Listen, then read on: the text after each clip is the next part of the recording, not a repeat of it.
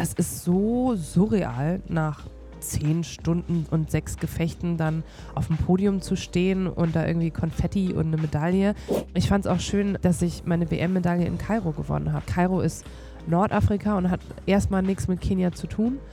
Aber für mich war es irgendwie, ich habe so direkt im ersten Interview gesagt, so ja, die Medaille ist für meinen Papa. Also das war so emotional und ich hatte auch so, so ein bisschen das Gefühl, dass das sein sollte ich kann absolut nachvollziehen, dass es Menschen gibt, die sagen, bleib doch noch ein bisschen, bleib doch noch ein bisschen. Nur ich musste für mich irgendwann auch realistisch sagen, wie viele Jahre habe ich denn noch? Und ich hätte es nicht fair gefunden, für Kenia erst dann an den Start zu gehen, wenn ich nicht mehr realistische Medaillenchancen habe. Für mich ist auch dieser Landeanflug nach Afrika und die rote Erde zu sehen und das macht halt was mit mir. Das macht e ähnlich was mit mir, wie wenn ich irgendwie deutsche Wälder sehe oder, oder an der Ostsee in Polen bin. Das ist einfach, ja, das gehört zu mir.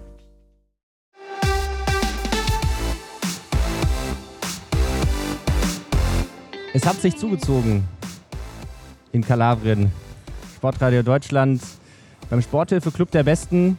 Das Zusammenkommen der besten olympischen und paralympischen Athleten der Saison.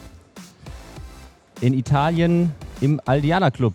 Am Mikrofon Matthias Sanden und mit dabei die Vize-Weltmeisterin im Degenfechten, Alexandra Andolo. Hi. Was trinken wir? Wir trinken heute grünen Tee, weil es sich zugezogen hat und äh, weil ich auch tatsächlich ein bisschen erkältet bin. Dem Wetter entsprechend genau. natürlich. Also ja. sogar zwei Kannen hast du ja, mir besorgt. wenn dann richtig. Ist das so ein Getränk, mit dem du dich auch mal nach dem Wettkampf belohnst? Äh, nee, vor dem Wettkampf. Vor dem Wettkampf. ja. Äh, apropos Wettkampf, Wettkämpfe. Äh, ist bei dir noch gerade Saison oder kannst du das hier in, in vollen Zügen genießen? Aber Trainierst mir ist, du ein bisschen? Ja, ich, ich trainiere tatsächlich ein bisschen, weil es bei mir jetzt die Saisonvorbereitung ist. Also der August war frei und äh, im September beginnt die Saisonvorbereitung, weil wir im Fechten, ich sag mal, wir haben eine elfmonatige Saison. Ähm, November bis Juli Weltcups und vorher musst du dich halt vorbereiten, damit die gut laufen. Ja. Und die Olympiaqualifikation steht ja dann auch an. Gerade ein Riesenerfolg bei der Weltmeisterschaft in Kairo gehabt. Und eine große News gibt es ja auch. Du wechselst nämlich die Nation. Dazu kommen wir später noch.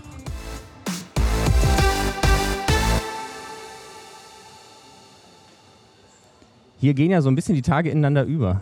Bist du normalerweise penibel so im Tagesablauf? Achtest du darauf, dass du so alles zur richtigen Zeit immer genau ja. äh, erledigst? Ja, schon. Also ich meine, ähm, als Leistungssportler musst du deinen Tag, glaube ich, schon auch gut durchtakten, sonst kriegt man ja gar nicht alles unter. Und ich mache nebenbei auch noch ein paar andere Projekte und deswegen bin ich, bin ich extrem strukturiert und ähm, ich glaube, ich habe die ersten zwei, drei Tage gebraucht, um überhaupt hier anzukommen, ähm, um so ein halb Halburlaubsfeeling zu haben. Das ist natürlich nicht komplett Urlaub, aber um irgendwie zu sagen, so ja, okay, hier sind die Sachen jetzt halt ein bisschen anders. Bist du angekommen? Jetzt, jetzt bin ich angekommen, ja. Hier ist ja auch, äh, wie das so in so Clubhotels üblich ist, äh, todo incluido. Also ja. alles mit dabei. Ähm, genießt du das? Bist du normalerweise ein, ein sparsamer Mensch und, und, achtest so ein bisschen darauf, nicht so also zu viel es, von allem? Es geht gar nicht so sehr um sparsam oder nicht. Ich, ich würde nicht so viel essen. Ich habe das Gefühl, ich esse hier den ganzen Tag nur, weil, ja, man steht auf, man isst, dann hat man eine Aktivität, dann isst man und, und so geht es die ganze Zeit weiter. Und zu Hause ähm, mache ich mir auch nicht immer ein Buffet. Ne? Da esse ich dann auf jeden Fall weniger. Ja, hier, äh, wir sind ja hier in der, in der Poolbar, äh, ist auch gut gefüllt, man hört es vielleicht. Und uns äh, gegenüber ist äh, eine kleine Pizzeria, die macht immer mal zwischendurch auf und äh, man kann hier tolle italienische Pizza jederzeit fast essen. Also ist schon cool. Hm, Gibt es denn irgendwas, ähm, klar, als äh, Leistungssportler muss man so ein bisschen ökonomisch denken, vielleicht auch ein bisschen rechnen, weil das Sportlerleben und das, das Fechterleben ist ja auch ähm, relativ teuer. Gibt es denn trotzdem so Sachen, für die du ja, gerne Geld ausgibst, vielleicht auch gerne Geld verprasst, wo du sagst, das, das muss sein? Also ich spare auf gar keinen Fall am Geld fürs Essen. Also wirklich auf gar keinen Fall, weil das, das wäre ja auch Quatsch. Ne? Also der, das Essen geht in den Körper, der Körper muss gut funktionieren, das hat ja auch irgendwie dann was mit guter Laune zu tun und ähm, deswegen am Essen spare ich auf gar keinen Fall, wo Woran ich vielleicht sparen würde, ist dann eher mal sowas wie, muss ich jetzt unbedingt neue Klamotten kaufen, jetzt gerade, die nicht irgendwie funktional was mit dem Sport zu tun haben. Ja. Also ich würde dann wahrscheinlich sagen, das Thema Shoppen, das würde dann, äh, ja, das würde dann so ein bisschen eingegrenzt werden. Ah, Fechtklamotten shoppen vielleicht. Ja, Fechtklamotten ähm, shoppen gerne. Was äh, für die Zuhörer, die da vielleicht nicht so im Thema sind, ähm, ihr habt ja äh, komplett weiße Kleidung an und Ja. eine Maske und natürlich die, die Waffe. Was, äh, was ist so ähm, was ist so die Fechtausrüstung? Was, was gehört dazu? Was sind das für, für Jacken? Was ist das für Ausrüstung? Und vielleicht, was, was kostet der Spaß? Oh, also eine Fechtausrüstung tatsächlich, wenn man sie sich äh, kauft und nicht irgendwie wie viele Anfänger am Anfang auch ausleiht im Verein, ist schon ziemlich teuer. Ne? Also wir haben da äh, Fechtschuhe, spezielle braucht man jetzt nicht, aber dann geht es schon weiter, wenn man sich so nach oben arbeiten will im Körper. Die Socken sind speziell. Da kann man dann vielleicht noch sagen, na, ich hole mir so lange Fußballsocken, aber es ist ja auch alles, eh- also es ist nicht eine normale Socke, sondern die muss halt lang bis zum Knie sein. Dann ist die Hose äh, teuer, weil die aus so einem Spezialstoff ist, äh, weil die einen eben auch schützen soll. Ähm, Darf kein Stoß durchgehen? Genau, darf kein Stoß durchgehen, soll auch keine blauen Flecken verursachen, der, äh, der Stoß. Deswegen hat die Hose so einen Spezialstoff. Und dann ähm, ist, haben wir eine sogenannte Unterziehweste, so ein Plastron. Das ist auch nochmal aus einem Spezialstoff. Ähm, und dann noch eine Jacke drüber, die ist auch aus einem Spezialstoff. Die Damen haben Brustschutz äh, ganz unten drunter. Die Männer nicht? Ähm, nee, also es gibt Männer, die mit einem Brustschutz fechten, aber ich habe äh, noch nicht so viele gesehen und ich glaube, es ist oft immer noch so ein bisschen so dieses, naja. Du Weichei, du hast einen genau, genau. Was ich albern finde. Also aus dem gleichen Grund äh, fechten manche Männer auch mit Tiefschutz oder eben nicht, weil sie halt denken, sie sind besonders männlich oder es ist ihnen egal und sie wollen sich schützen. Ähm, ja, genau. Und äh, dann haben wir noch den Handschuh, also den, den Fechthandschuh, der hat auch eine spezielle, also der, das, da kann man sich jetzt auch nicht einfach einen im Supermarkt kaufen, sondern der ist halt auch speziell, äh, kostet natürlich auch ein bisschen mehr. Ähm, die Maske ist teuer, äh, weil die eben das Gesicht schützt und ja auch so, eine, so dieses äh, Gitter hat und ähm, ja, und ein Degen ist leider auch nicht billig. Also ich würde sagen, wahrscheinlich so eine komplette Ausrüstung, um dann auf den Weltcup zu fahren. Da muss man ja mit mindestens zwei funktionierenden Degen, zwei funktionierenden Körperkabeln ankommen. Also 1000 Euro auf jeden Fall stecken da in so einer Fechttasche. Krass. Was, Ja. wenn mal so ein, so ein Degen kaputt geht? Dann ne, kostet die Klinge knapp 100 Euro und dann muss man die nachkaufen. Hm. Zusammenkleben kann man die nicht. Ich glaube, es haben schon viele versucht und gehofft, aber es, es funktioniert nicht. Also kann man nichts löten, nichts kleben, nichts. Äh Ist das so eine Frage, die, die ab und zu mal kommt? ja, tatsächlich. Kannst du deinen Degen neu schmieden? Also was ich süß fand, ich hatte das irgendwann mal im Fechtshop, dass so ein kleines Mädchen gesagt hat, ihr Papa kann alles. Und deswegen wird ihr Papa das auch hinkriegen. Und dann waren wir so, naja gut, dann nimm mal mit nach Hause und gucken wir mal, ob Papa das hinkriegt. Wie bei Herr der Ringe, so das, das Schwert neu geschmiedet. Ja. ähm, ja, trink mal einen Schluck Tee. Ich habe Ja, dich schon ordentlich ich, ich, reingeladen, ich, mach äh, aber du kommst dazu nichts, Ja. wenn ich dir die ganze Zeit äh, Fragen stelle. Aber nochmal zur, äh, zur Ernährung. Im Fechten hat man ja vielleicht äh, im Vergleich zu manchen anderen Sportarten, vielleicht auch anderen Kampfsportarten, äh, vermeintlich den Vorteil, dass man ja nicht in Gewichtsklassen ist oder auch ähm, das Gewicht an sich ähm, nicht vielleicht wie, wie im Hochsprung ähm, eine gewisse Relevanz hat. Hm, Jetzt nicht, was das Gewicht angeht, aber was hast du für eine Idee von, von Sporternährung? Hast du irgendwelche äh, Trends der letzten Jahre mitgemacht? Äh, wie, wie gehst du das an? Also Trends mache ich nicht mit und wie du schon gesagt hast, wir haben ja den Vorteil, dass wir keine Gewichtsklassen haben. Wir müssen unser Gewicht nicht extrem niedrig halten. Ähm, trotzdem glaube ich, dass Fechten in den letzten Jahrzehnten und Jahren immer dynamischer, immer athletischer geworden ist und man merkt schon, also die Top-Athleten, die ähm, langfristig äh, gute Ergebnisse bringen, die sind schon austrainiert, ne? Und die haben auch, die haben eine gute Physis. Klar gibt es dann immer mal so die krassen Talente, die halt einfach technisch viel drauf haben und sagen, ja, ja Körper muss man mal gucken, vielleicht trainiere ich die nächste Saison aus und die haben dann auch ihre Erfolge, aber so das Gros der Weltspitze ist schon, ist schon sehr austrainiert und äh, also ich gehe keine Ernährungstrends mit, aber ich bin von zu Haus aus echt, finde ich, da ganz gut erzogen worden. Also es gibt kein Fastfood bei mir eigentlich, weil mir es auch gar nicht so schmeckt. Ähm, äh, ich halte mich fern irgendwie von zu viel Zucker, solche Sachen. Halt, ja. Aber ansonsten ganz normal, ist doch Fleisch. Total, ja, ja. Machen ja die äh, tatsächlich die, die meisten Sportler, also hier im Club der Besten, ich habe noch wenig getroffen, die, die sagen, ich, äh, ich, ich, ich esse kein Fleisch. Irgendwie gehört das da doch, doch, doch dazu, oder? Ja, na, es ist, aber es sind auch so Phasen. Also, Phasen, ja, isst also bei mir zumindest. Bei mir gibt es auch Phasen, wo ich einfach mal zwei Wochen keinen Bock habe auf Fleisch und ähm, dann zwinge ich mich da auch nicht dazu, ne? weil es gibt ja Ersatzmöglichkeiten und äh, genau. Ja. Schmeckt dir Tofu? Äh, Tofu ist tatsächlich, also das muss schon sehr gut angemacht sein. Also das muss gut gewürzt sein, sonst finde ich es nicht so spannend. Ich habe mal ein paar Fragen an dich, auf die Schnelle. Okay. Alex, wen hast du schon mal nach einem Autogramm gefragt? Oha, äh, das letzte Mal als Kind und ich kann mich nicht mehr daran erinnern. Wirklich. Okay. Wenn du ein Tier wärst, dann wärst du? Oh, dann wäre ich eine Raubkatze. Was würdest du dir selbst als 15-Jähriger raten? Äh, glaub weiter an dich, äh, ganz ruhig, wird schon alles. Ist Müsli eine Art Suppe? Nein. Mannschaft oder Einzel? Aha, Einzel. Welche App auf deinem Handy nutzt du am meisten? Oh, leider, leider Instagram und Social Media Apps. Was ist deine Lieblingsjahreszeit? Sommer. Was ist der beste Sportfilm? Die beste Sportdoku ist auf jeden Fall äh, The Last äh, Dance. Hier. Von, Gibt es einen Fechtfilm? Ah, der Fechter. Es Der gibt einen Fechter? Fechtfilm. Ja, ich der Fechter heißt der, glaube ich, ja. The Fencer. Mhm. Wovon machst du im Moment zu viel? Hier gerade essen. Und wovon zu wenig? Ja, hier, trainieren. Von welcher Fechterin oder welchem Fechter, Fechter bist du Fan? Ich bin von jetzt von niemandem mehr Fan, weil ich das irgendwie in dem Alter nicht so. Also, habe ich nicht. Aber ich war von Laura Flessellen Fan. Die war echt krass. Was ist, der, was ist das Beste am Fechterleben? Das Reisen. Was ist dein Lieblingslied vor dem Gefecht? Zähle ich nicht. Das gehört zu meinen Ritualen. Und im Training? Das Lieblingslied? Ähm, jene, das kommt ganz drauf an. Ich habe verschiedene Playlists, wenn ich ins Training fahre. Aber da gibt es nichts Bestimmtes. Wenn dein Leben ein Kinderbuch wäre, was wäre der Titel? Oha. Weiß ich nicht. Dann wäre es wahrscheinlich ein Pippi Langstrumpf-Buch.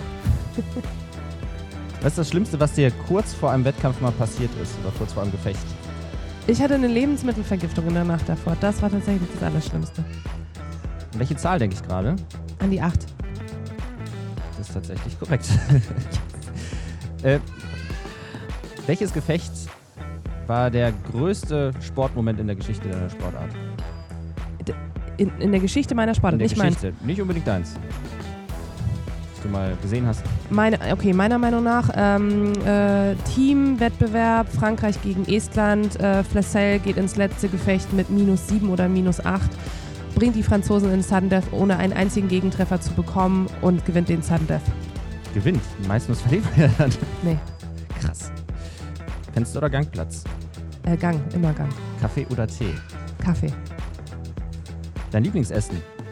Äh, was die Mama gekocht hat als Kind, äh, irgendwas polnisches, Pierogi. Worauf Ja. bist du stolz? Äh, darauf, wie ich mich äh, trotz sportlicher Erfolge entwickelt habe, weil ich finde, das ist oft ein Trotz. Was ist dein Traumurlaub? Ähm, Sommer, Sonne, Strand. Ein Gegenstand, den du besitzt, aber eigentlich loswerden solltest. Oh Gott. Den Pürierstab. Ich mache doch eh keine Suppe zu Hause. Sonnenaufgang oder Sonnenuntergang? Sonnenuntergang. Brad Pitt oder George Clooney? Uh, George Clooney. Bist du lieber Fahrer oder Passagier? Der Fahrer. Immer. Kontrolle. Wovor hast du Angst? Nicht, nicht genug von dem zu schaffen, was ich schaffen will. Solange ich noch die Möglichkeit dazu habe. Sprudel oder stilles Wasser? Still. In welcher Stadt war dein erster internationaler Wettkampf? Ähm, Prag. Was sagst du dir kurz vor dem Gefecht? Ha, Rituale. Damit kriegst du mich nicht. Instagram oder TikTok? Instagram. Für TikTok bin ich zu alt. Wie spricht man deinen Namen rückwärts aus? Oloden. Und den vollen Namen? Boah. Adnak Oloden Adnaxella. Surfen oder Fallschirmsprung? Surfen. Mit wem würdest du gerne mal was essen gehen? Äh, ich würde gerne wieder mit Barack Obama was essen gehen. Wieder? Ja. okay, ich frag gleich nach. Was wolltest du als Kind werden? Hm, Meine erste Antwort war Sängerin und zwar sehr speziell wie Tina Turner. Wie viele Tattoos hast du? Eins. Welchen Film könntest du immer und immer wieder schauen? Kolumbianer. Glaubst du an Aliens? Auf jeden Fall. Das Universum ist viel zu groß, als ob wir hier alleine wären. Welcher Gedanke bringt dich morgens aus dem Bett? Äh, du weißt, womit du eingeschlafen bist, mit welchen Wünschen und Träumen. Dann müssen wir jetzt auch aufstehen. Schafft.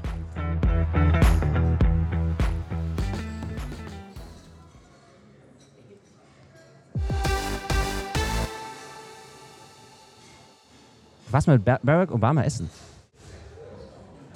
Ja.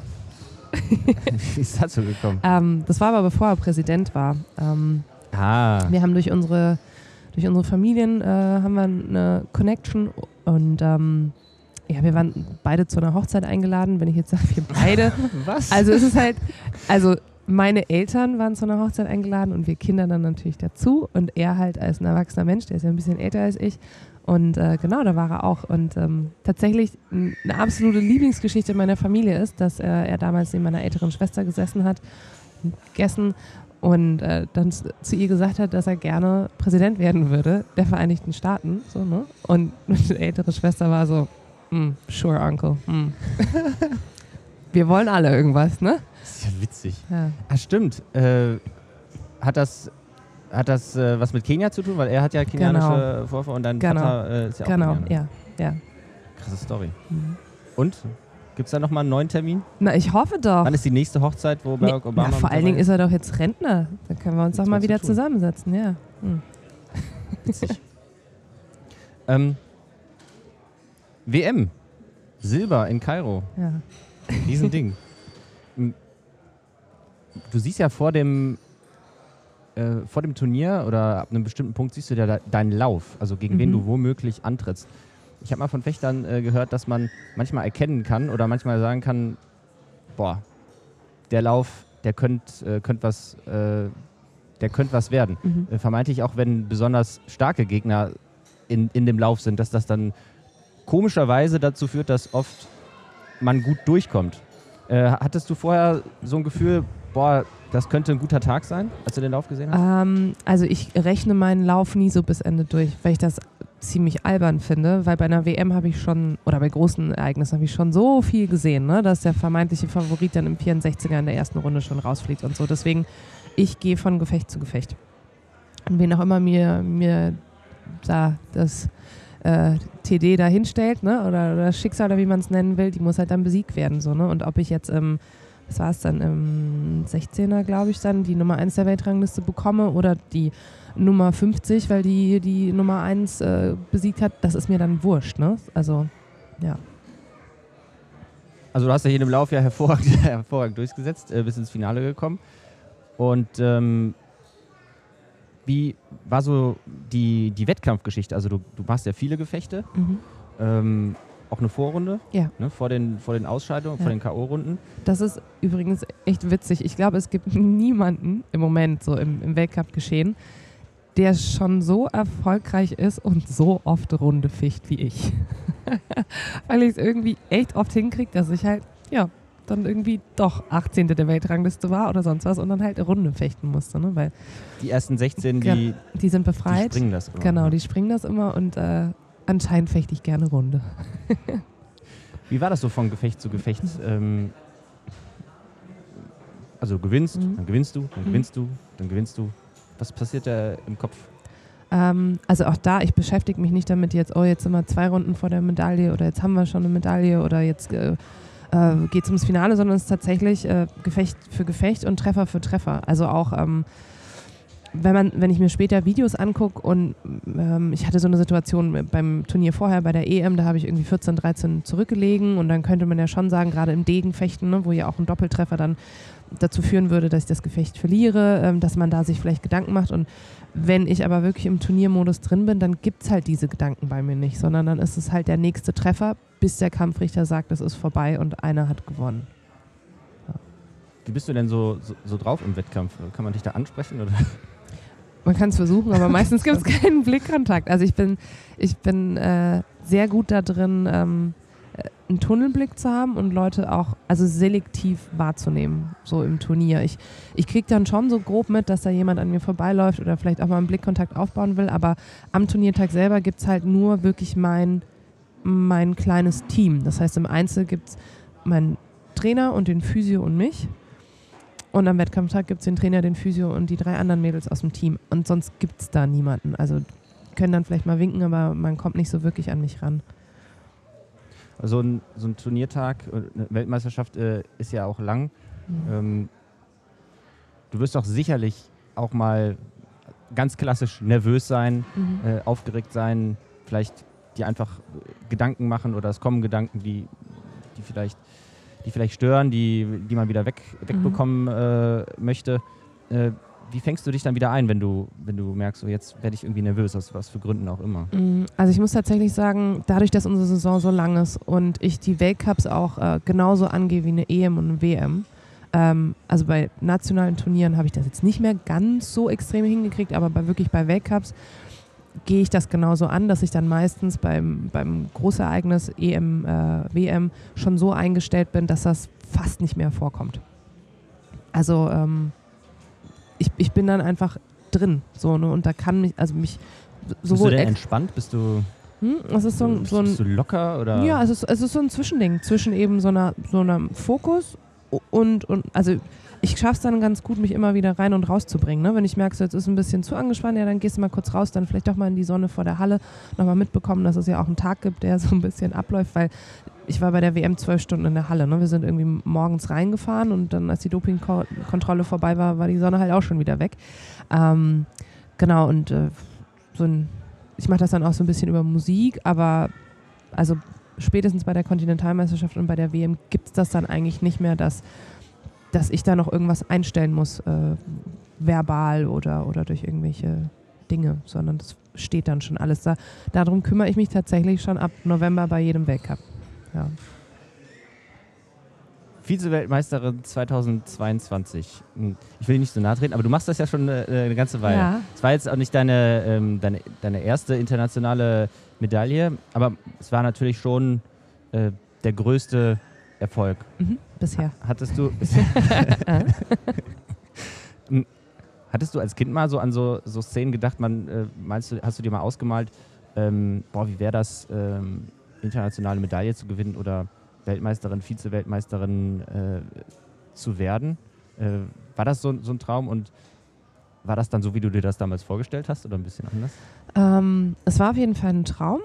Äh, es ach, sind noch ein paar mehr Sachen irgendwie in den Träumen von damals drin und ähm, es ist dann vielleicht einfach so ein bisschen so ein sonniges Naturell oder wie auch immer. Also da die, die 13-Jährige, die damals von so Sachen geträumt hat, als ich noch modernen Fünfkampf gemacht habe, die ist auch ein Stück weit immer noch so in mir drin, dass ich auch immer davon ausgehe, jetzt nicht so, oh, ich komme da hin und ich bin die Beste und jetzt gewinne ich das eben mal so, aber ich glaube halt immer an die Möglichkeit, weil ähm, ich zumindest vom Gefühl her denke, dass ich das Potenzial dazu habe und ja auch weiß, was ich diese Saison über reingesteckt habe. So, ne? Und äh, auf die Frage, ob sich das genauso angefühlt hat, nee, weil das ist so surreal nach zehn Stunden und sechs Gefechten dann auf dem Podium zu stehen und da irgendwie Konfetti und eine Medaille.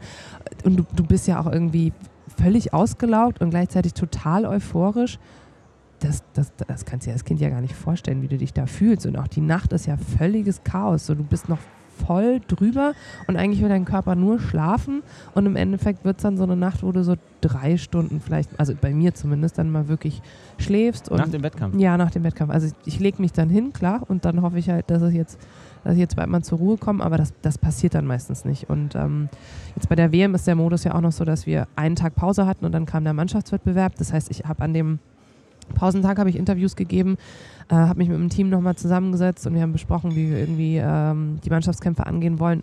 Da ist das irgendwie auch noch nicht richtig angekommen. Ne? Das heißt auch dieses, ähm, also bis ich realisiert habe, dass ich Vize-Weltmeisterin geworden bin, waren wir irgendwie nach dem Mannschaftswettkampf.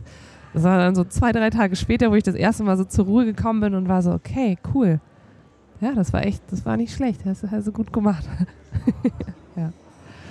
Aber jetzt glaubst du es. Jetzt glaube ich, und ich muss tatsächlich sagen, als du es gerade anmoderiert hast, hatte ich so einen kurzen Moment von, das ist schon ganz schön geil. Wie sich das anhört, meinst du? Ja, es klingt schon, es klingt schon schön. ja. Du hast eben von modernen Fünfkampf gesprochen. Das ist übrigens auch meine Sportart. Äh, wie hat äh, alles angefangen? Also jetzt nicht die, die, Geschichte, wie bist du irgendwie dazu gekommen, äh, das ist ja, ist ja bekannt. Aber gab es irgendwann mal einen ähm, Moment, wo du wo du schon Fechten gemacht hast, mhm. regelmäßig oder ausschließlich, und wo du gemerkt hast, boah, das, das kann ich richtig gut. Und äh, das mache ich jetzt weiter, das, das mache ich vielleicht sogar professionell und international. Also irgendein Moment, an den du dich erinnern kannst, mhm. gesagt, gesagt hast, ich glaube jetzt, das, das mache ich. Ja, aber das, also ich war mit, äh, mit 13 Jahren, bin ich deutsche Meisterin im modernen Fünfkampf geworden, in der Jugend natürlich, und deutsche B-Jugendmeisterin im Fechten.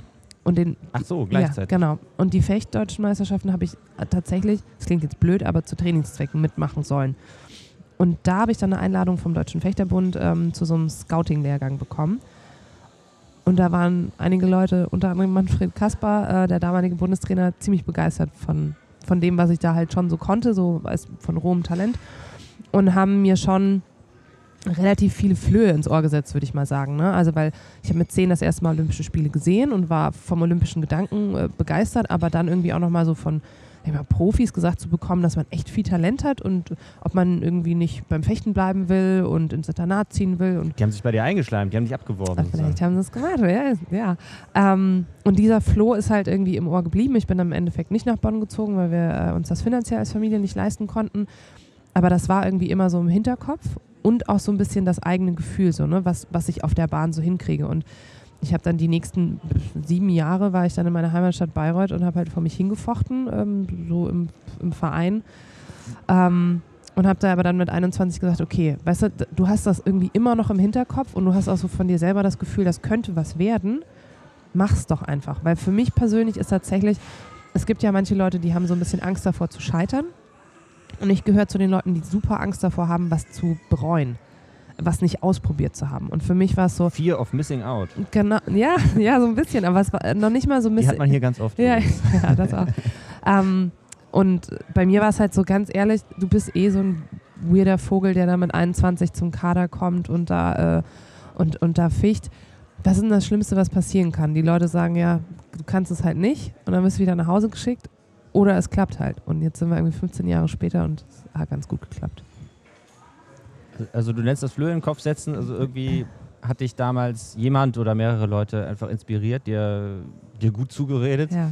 und ähm, dann hast du selber dran geglaubt. Hast du zu den... N- Eine, Mischung da draus. Eine Mischung aus dem, was ich gesehen habe, was irgendwie funktioniert und was möglich ist. So, ähm, äh, bei Degenfechten ist ja auch nochmal was anderes als Florett und Säbel. Du kannst ja im Degenfechten sehr viel aus der Intuition heraus äh, arbeiten. Und bei mir ist super oft so, dass die besten Gefechte, ich weiß gar nicht mehr, was ich da gemacht habe. Das ist ein kompletter Flow. Und dann habe ich antizipiert, was die Gegnerin macht und irgendwie erspürt, wo ich jetzt den nächsten Treffer setzen kann. Und so das Gefühl plus einfach, dass dann externe ähm, Personen oder Meinungen da noch existiert haben, die gesagt haben, ja, du machst das wirklich ganz gut, haben dazu geführt, dass ich dann mit 21 gedacht habe, ja, dann schauen wir mal, ob das, ob das was Hast du wird. noch äh, Kontakt zu den Leuten von damals, die, die dich da inspiriert haben? Äh, ja, habe ich tatsächlich, ja. Also Manfred Kasper, ich weiß nicht, ich möchte jetzt seinen Ruhestand nicht für ihn, ähm, äh, äh, sag ich mal, äh, announcen, aber ich, ich glaube, Manfred ist jetzt mehr oder weniger im Ruhestand. Der, ja. ja.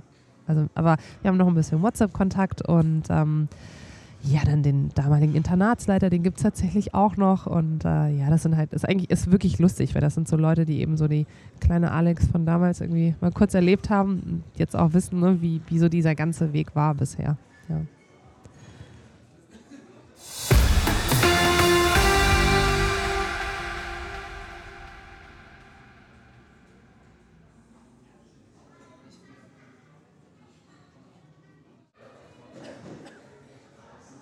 Gibst du eigentlich gerne Tipps an äh, junge Athleten weiter? Ja, ja, wenn ich das, aber tatsächlich, wenn ich das Gefühl habe, dass die ähm, auch Bock haben, so äh, sich weiterzuentwickeln und äh, es muss jetzt nicht irgendwie der Leistungssport sein, aber wenn ich so das Gefühl habe, dass jemand im Training sitzt und nur so vor sich hin eiert, dann, dann denke ich mir, ja, dann vielleicht Mach nicht. doch, was du willst. Ja, dann ja, ist tatsächlich so. Ja, jeder ist ja seines Glückes Schmied, ne? Wenn du, wenn du nicht lernen willst, dann nicht. Aber wirst du ab und zu mal angequatscht von, Ähm, von Kindern? Nee, ist meistens eher. Also die ganz Kleinen tatsächlich, die trauen sich zu fragen. Ähm, die, die etwas Älteren nicht. Da komme ich dann eher auf die zu und, und gebe ihnen dann einen Tipp, wenn ich halt irgendwie was sehe, ne? Oder auch wenn man gegeneinander gefochten hat, ne? Und dann eher so auch mal so einen taktischen Tipp, dass ich sage, du, das war jetzt gerade nicht so clever, was du da jetzt im zweiten Drittel gemacht hast, weil du hast mich nicht unter Druck gesetzt oder du, du hast es gemacht, aber hast es irgendwie, hättest du noch besser aufbauen können, versuch doch beim nächsten Mal das und das. Ja. Alex, ich hätte gern mal ein paar Tipps von Aha, dir. Okay. Manchmal braucht es nur den richtigen Tipp. Den Profi-Tipp. Heute Alexandra Ndolo, Vize-Weltmeisterin im Degenfechten. Alex, wie schaffe ich es, meinen Gegner auf den Fuß zu treffen? Das äh, sieht immer toll aus. Wie bereitet man das so vor?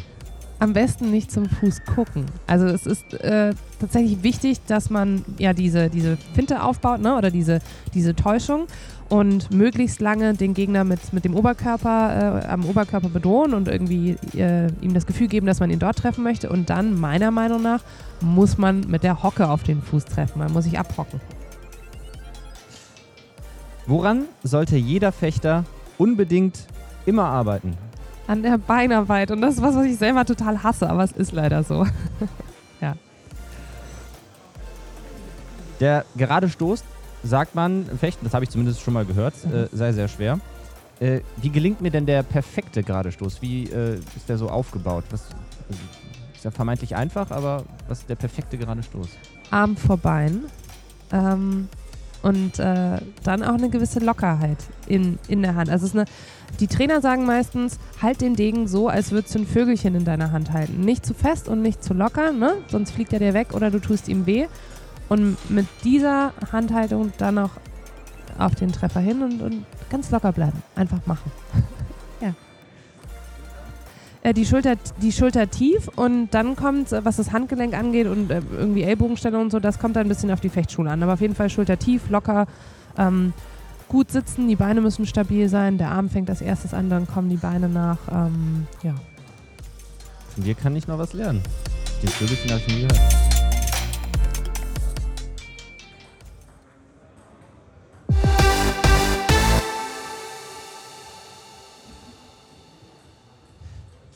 Du wechselst jetzt die Nation, Alex. ja. Ähm, wirst in Zukunft für äh, das Heimatland deines Vaters starten. Äh, Kenia. ja. Warum das? Naja, du hast es ja schon ein bisschen gesagt, ne? Das ist das Heimatland meines Vaters. Ähm, ich habe 2014 da ähm, ein Fechtprojekt äh, ins Leben gerufen, ein soziales Fechtprojekt, äh, weil ich so ein bisschen was zurückgeben wollte. Ich war damals schon an einem Punkt, wo ich gesagt habe, ich habe durchs Fechten echt viel erleben dürfen, viel von der Welt gesehen, tolle Kontakte geknüpft und ähm, dachte mir, gut, wo, wo kann ich mich engagieren? Wo kann ich mich vor allen Dingen am meisten engagieren? Und ähm, im, im Deutschen Fechterbund hatten wir ja schon äh, das, bestehende System, also den gibt es ja schon. Es gibt, äh, meine Mutter ist aus Polen, in Polen gibt es auch einen, einen super Verband, der gut läuft und dann gab es halt noch Kenia. Und äh, damals war es noch so, wenn ich nach Kenia gereist bin und meine Familie besucht habe, dann war es halt immer so, ja, also wir wissen schon, dass du so diesen Job hast in dem weißen Anzug, aber so ganz kapieren, was du da machst, tun wir nicht so richtig. Und ähm, musst, also musste sehr oft erklären, was das ist. Und dann dachte ich mir, gut, ja, dann kannst du hier wirklich aus dem quasi nichts was aufbauen. Und das ist über die letzten acht Jahre ist das einfach alles immer größer geworden, sodass ich diesen Sommer an den Punkt gekommen bin und gesagt habe, du guck mal, ich glaube, das, was du jetzt noch tun kannst, was du noch so final, solange du aktiv bist für, für Kenia tun kannst, ist halt noch auf Medaillenjagd gehen. Ne? Weil jede Medaille, die ich jetzt für Kenia gewinne, die, die pusht den Sport in Ostafrika, aber auch in ganz Subsahara-Afrika ungemein. Und äh. Also du hast den, den Verband auch in den letzten Jahren ein Stück weit mit selbst aufgebaut? Ja, ich habe ihn mitgegründet. Also ich bin Gründungsmitglied und bin auch. Du bist die Äh, Erfinderin des Fechtsports in Kenia, kann man Vielleicht sagen. nicht die? Erf naja, ich weiß nicht, ob die Erfinderin, aber ich bin auf jeden Fall Gründungsmitglied des, Ver des Verbands und bin da auch äh, im Vorstand und genau. Ja. Wie ist es dazu überhaupt gekommen? Dass wir den Verband gegründet haben? Mhm. Ähm, naja, weil äh, ich, also ich bin relativ ehrgeizig und irgendwie haben wir dann gesehen, das bewegt sich hier so in alle Richtungen. Ne? Äh, also wir haben irgendwie da was aufgebaut, dort was aufgebaut und dann hatten wir irgendwann so einen Pool an Athleten, die natürlich ähm, auch irgendwann gesagt haben, so ja, Training macht Spaß, aber wir würden auch gerne an Wettkämpfen teilnehmen. Ja, dann musste halt diese Struktur Verband aufbauen. Dann haben wir gesagt, okay, wie kann man das machen? Dann habe ich mich bei der FIE, beim Weltverband informiert, wie man das machen kann. Ähm, und dann haben wir den Prozess, der eigentlich recht schnell hätte ablaufen können, äh, in die Wege geleitet. Und es hat leider ähm, relativ lange gedauert, was mir für die Athleten halt leid tut, weil wir hatten jetzt äh, im Sommer bei der WM den ersten kenianischen Fechter, Den allerersten. den allerersten überhaupt, äh, am Start. Und der hätte halt schon früher an den Start gehen können, wenn, äh, diese Verbandsgründung nicht so lange gedauert hätte, weil da einfach ein bisschen, also man muss beim Nationalen Olympischen Komitee ähm, den Verband anmelden und wenn man dann dort Mitglied ist, kann man zum Weltverband gehen und das hat leider in Kenia alles ein bisschen länger gedauert, weil äh, das Nationale Olympische Komitee ähm, nach, äh, wann war das denn? Ich glaube zwischen Rio und Tokio ähm, gesperrt war für eine Weile vom, vom IOC oder auf jeden Fall Sanktionen bekommen hat, weil Mhm. Weil die Athleten nicht so gut behandelt wurden und die Funktionäre dachten, dass sie sich die Trainingsanzüge vielleicht lieber selber geben, anstatt den Athleten und halt solche Sachen vorgefallen sind. Ne? Und da wurde dann umstrukturiert. Jetzt gibt es auch wirklich ein, dann ein gutes, gutes Team, finde ich, in Kenia im Nationalen Olympischen Komitee. Ähm, genau, und äh, mit denen arbeiten wir da jetzt zusammen. Also ich höre da so ein bisschen raus, dass man äh, doch schon aufpassen muss, äh, wo, das, äh, wo das Geld hingeht und was damit gemacht wird. Ist das im, im Fechtverband in Kenia ähm, auch ein Punkt? Weil klar, man muss das alles finanzieren, aber muss man auch da irgendwie ein bisschen aufpassen? Also ich habe äh, gesagt, äh, dass ich keine Geldspenden sammle. Ähm, ich, ich vertraue meinem Team in Kenia und dem Verband so weit, wie man einander vertrauen kann, auf die Entfernung. Und da geht es gar nicht darum, den einen oder den anderen irgendwie jetzt in schlechtes Licht zu stellen, sondern ich finde, äh, also ich habe gesagt, ich werde einfach keine Geldspenden sammeln, solange ich nicht ähm, mehr vor Ort bin. Äh, ich hoffe, dass sich das in den nächsten Monaten und Jahren äh, noch mal ein bisschen verändert, dass ich noch viel, viel mehr in Kenia sein kann. Das ist auf jeden Fall mein Plan. Wirst du da trainieren können? Äh, ja, allerdings nicht unbedingt fechten, weil fürs Fechttraining ist das Team vor Ort gerade noch einfach ein bisschen zu jung und zu unerfahren. Das, was ich ja jetzt gerade brauche auf meinem Niveau, ist ja dann wirklich, wirklich Top-Top-Niveau und das habe ich in Zentraleuropa einfach mehr. Und deswegen werde ich zwischen Köln und Nairobi ähm, hin und her fliegen. Netter Jetset. ja. Aber ähm, der, der Erfolg in dem, in dem Fechtverband in Kenia ist ja jetzt dadurch auch ähm, sichtbar, dass eben der, der erste Athlet äh, bei, der, total. bei der WM ja, starten konnte. Total, ja. Hat äh, zu dem Zeitpunkt von der WM warst du ja noch, sag mal, voll für Deutschland mit dabei, hast ja. die Medaille natürlich auch für Deutschland ähm, äh, gewonnen. Aber die Tatsache, dass da dann ein äh, kenianischer Fechter vor, vor, Ort war. Hat das äh, mit dir was gemacht? Ja. Und vielleicht ja. auch zu der Entscheidung beigetragen? Ich glaube unterbewusst ja. Also so in der Retrospektive, weil ähm, ich weiß noch, dass ich in der Halle stand und äh, da sind im Fechten sind immer die, die Nationenflaggen sind so aufgereiht, ne? Von der äh, alphabetisch mhm. von der einen Seite zur anderen, ist, genau.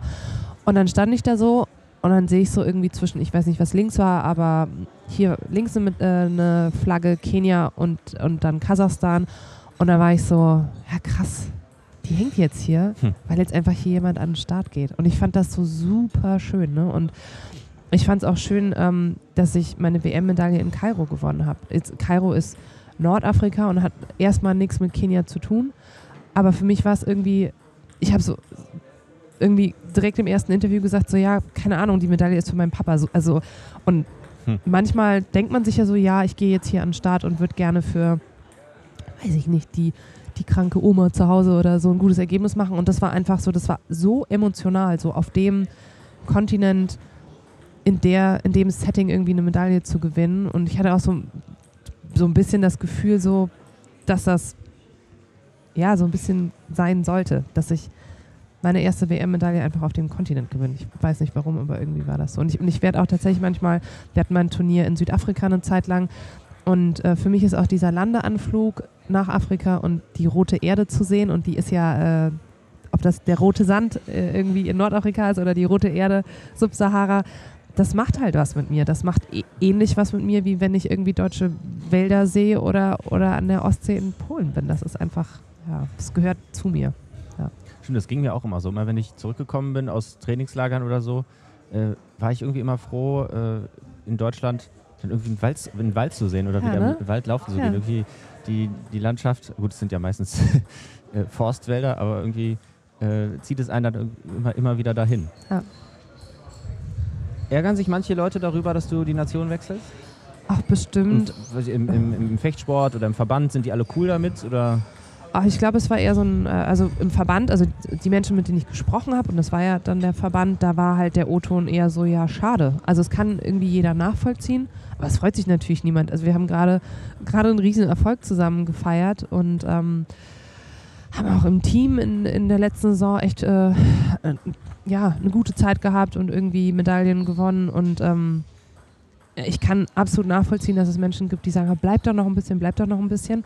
Äh, oder wir hatten noch so eine gute Zeit, nur ich musste für mich irgendwann auch realistisch sagen, ja, wie, wie viele Jahre habe ich denn noch und wie viele Olympiazyklen ne, äh, kann ich denn noch mitmachen? Und ich hätte es nicht fair gefunden, ähm, für Kenia erst dann an den Start zu gehen, wenn ich Wenn nicht auf dem absteigenden Genau, wenn ich nicht mehr realistische Medaillenchancen habe, weil das, das finde ich irgendwie auch doof. Das hätte dann, ja, das wäre dann, hätte so ein bisschen eine Symbolik gehabt, aber es hätte halt auch nicht mehr so viel gebracht, wie jetzt einfach zu sagen, ja, nee, wir, wir haben jetzt da gerade so ein, so ein Champion. Ne? Mhm. Ja. Wie lange äh, glaubst du oder hoffst du, kannst du das denn überhaupt noch machen? Du bist jetzt, äh, wenn ich fragen darf, Kann ja eh jeder alt? googeln, 36. 36. Ja. Also äh, Vize-Olympiasieger von äh, im, im In Rio war 42, War Gesa. 42, Also ne? von daher, da geht noch was. Und er Ja. hat fast gewonnen. Ja, Er hat, fa- er hat, oh, er war ganz nah War dran. selber schuld, aber hat fast gewonnen. Äh, krass, auch krasses Gefecht, Ja. könnt ihr euch nochmal anschauen Ja. irgendwo.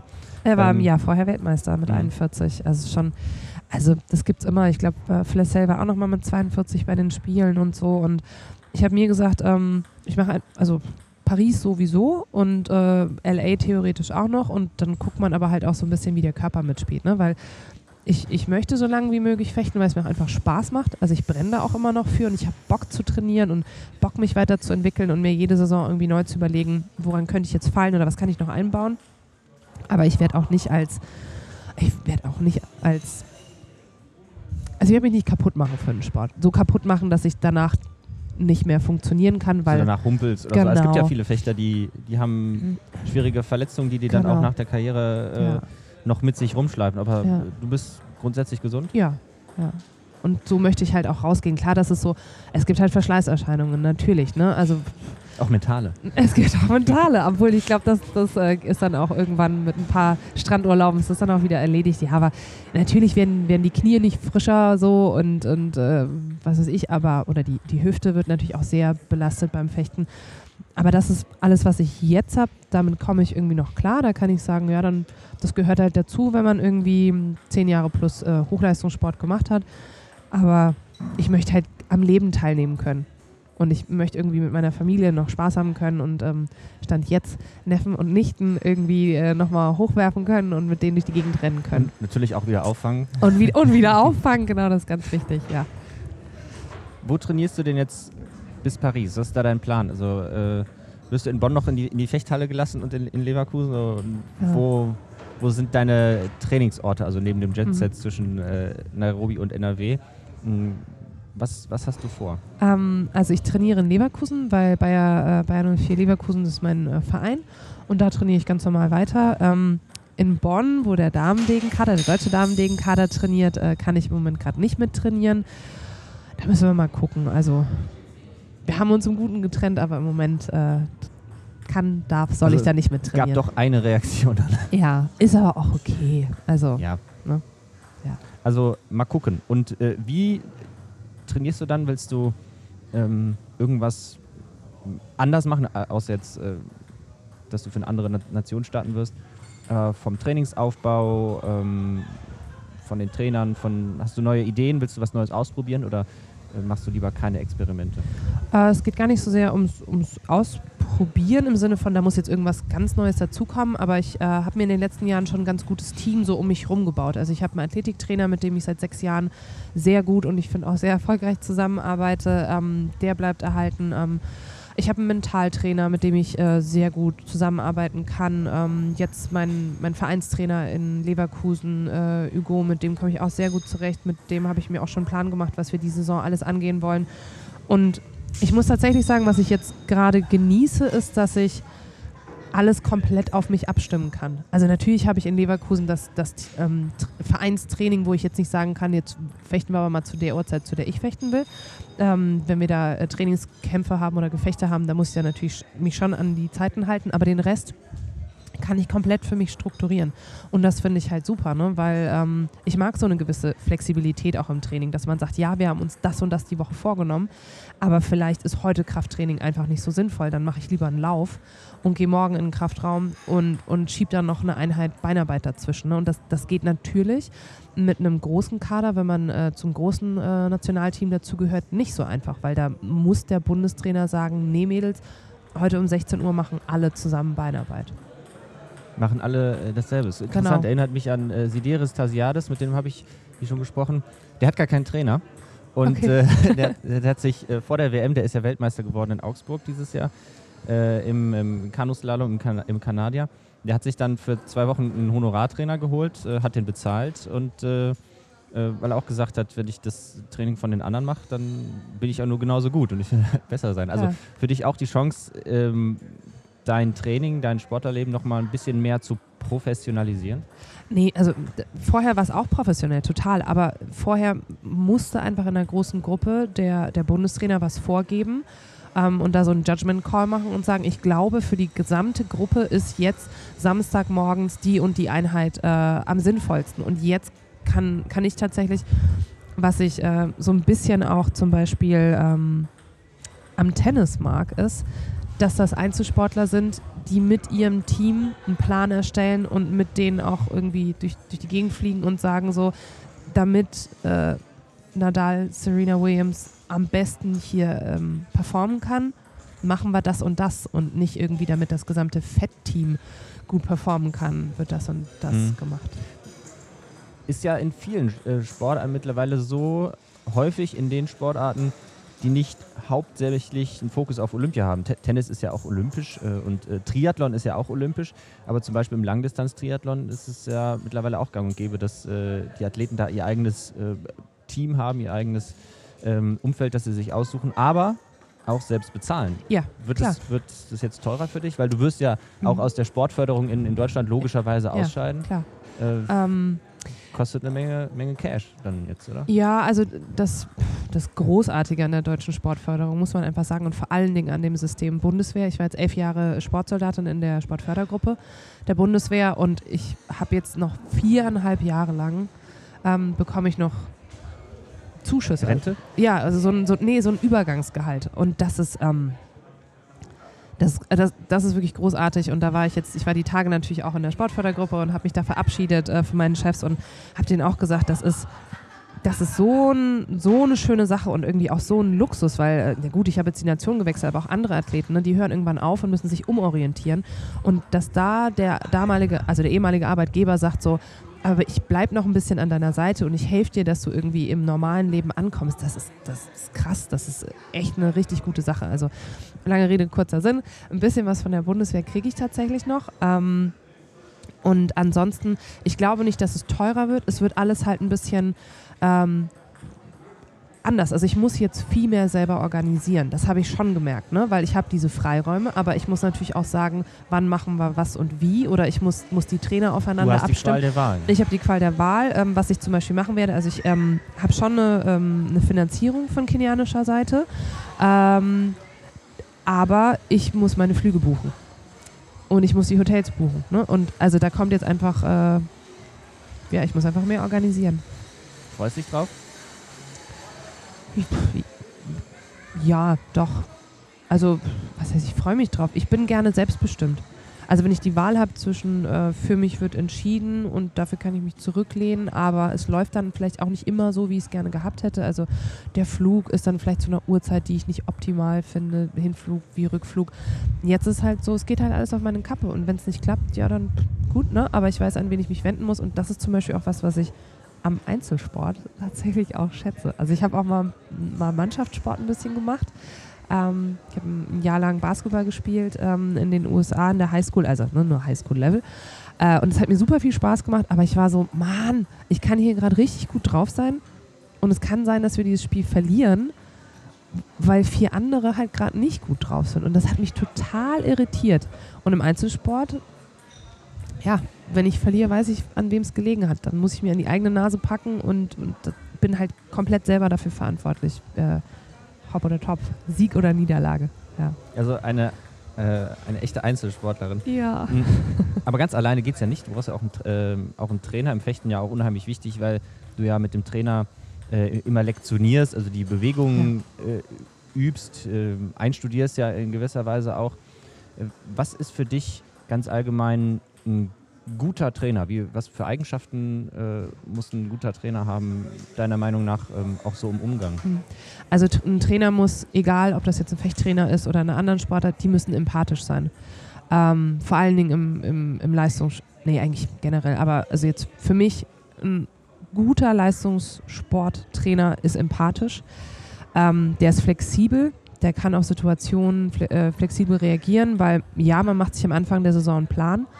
Aber da kommt immer irgendwas dazwischen. Also jetzt hier zum Beispiel, ich glaube, man hört es auch ein bisschen, ich habe mich jetzt hier Anfang der Woche erkältet.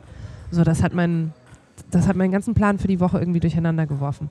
Ja, da kann ich mich jetzt auch nicht hinsetzen und da kann der Trainer jetzt dann auch nicht irgendwie lange sauer sein und sagen, ja, das stand doch im Plan, das hätten wir jetzt machen müssen und das muss jetzt abgehakt werden, sondern nee, da müssen wir uns überlegen, wie kommen wir denn trotzdem an unser Ziel, Ende der Saison möglichst gut zu performen. So, und das finde ich sehr wichtig.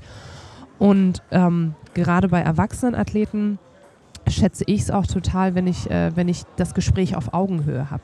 Weil du natürlich weiß der Trainer technisch vielleicht mehr als ich oder definitiv mehr als ich und kann vielleicht auch Trainingspläne besser erstellen. Aber ich finde es sehr gut eingebunden zu werden. Also ich mag den Gedanken mündiger Athlet, ähm, zu dem man dann auch einfach sagt, wie fühlst du dich heute?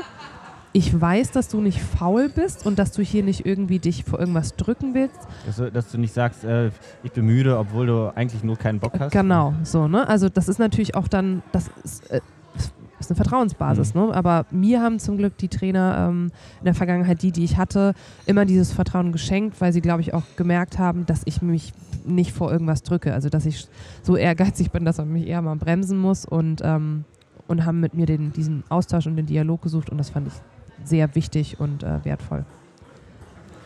Muss ein guter Fechttrainer denn selber äh, Fechter gewesen sein eigentlich? Oder Absolut nicht. Nicht? Absolut Gibt's nicht. da Quereinsteiger, die äh, vorher noch nie einen Degen in der Hand gehabt haben und trotzdem Top-Trainer werden? Ja, einen Degen in der Hand gehabt schon, aber die müssen nicht gut gewesen sein. Also mhm. Manfred Kasper ist das beste Beispiel, der war als Athlet nicht gut.